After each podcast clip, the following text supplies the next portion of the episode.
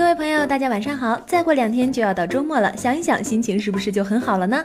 带着愉快的心情来看看今天都有什么新闻呢？前一阵我们还说 iPhone 八没什么动静，这不就在最近，关于它的新功能又被曝光了。这次曝光的新功能是关于指纹识别方面的。分析师孙昌旭昨天在微博上表示，今年上半年国内有两家指纹芯片公司会发布光学指纹芯片，并且通过不同渠道确认，苹果 iPhone 八将使用光学指纹，这样就可能会让 iPhone 八的屏占比有较大提升。毕竟指纹识别也是隐藏在屏幕玻璃下方了，实体 Home 键基本可以省掉。这么看来的话，iPhone 八的外观应该会有很大的变化了。根据 Fast Company 报道，新的 iPhone 将会使用更高端的零件和全新的设计，增加运行内存，支持无线充电，使用 OLED 显示屏，取消实体 Home 键等等等等。总之就是一句话，比逼格还有逼格啊！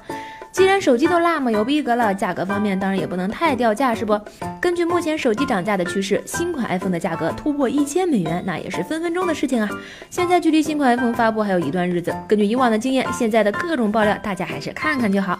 不过有一点是百分之百可以确定的，那就是价格一定会涨的。各位想换手机的，可要抓紧时间攒钱啦！接下来我们再来说说国产手机。近日，调研公司 IHS 公布了2016年国内智能手机厂商在全球范围的出货数据统计。没出意外，华为以1.39亿的出货量排行榜首。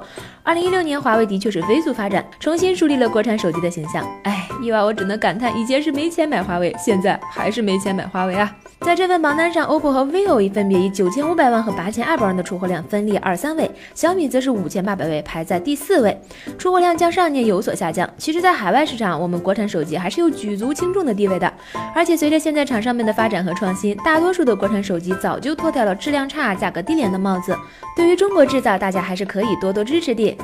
我们再来看下一条新闻，随着无人机的普及，无人机惹的麻烦也越来越多。就在前天，无人机又闯祸了，一架无人机闯入了台北松山机场管制区，导致该机场暂停航班起降五十五分钟，延误六个航班，共影响乘客七百余人。早在一月五日，一段无人机空中近距离拍摄民航客机的视频在网络上流传。二月二日，四川绵阳爆出发光飞行器影响客机起降。二月三日，广东深圳三个机组报告目击不明飞行器，导致多个航班延误。同日呢，潮汕机场发现不明升空物，导致一飞机临时更换跑道降落。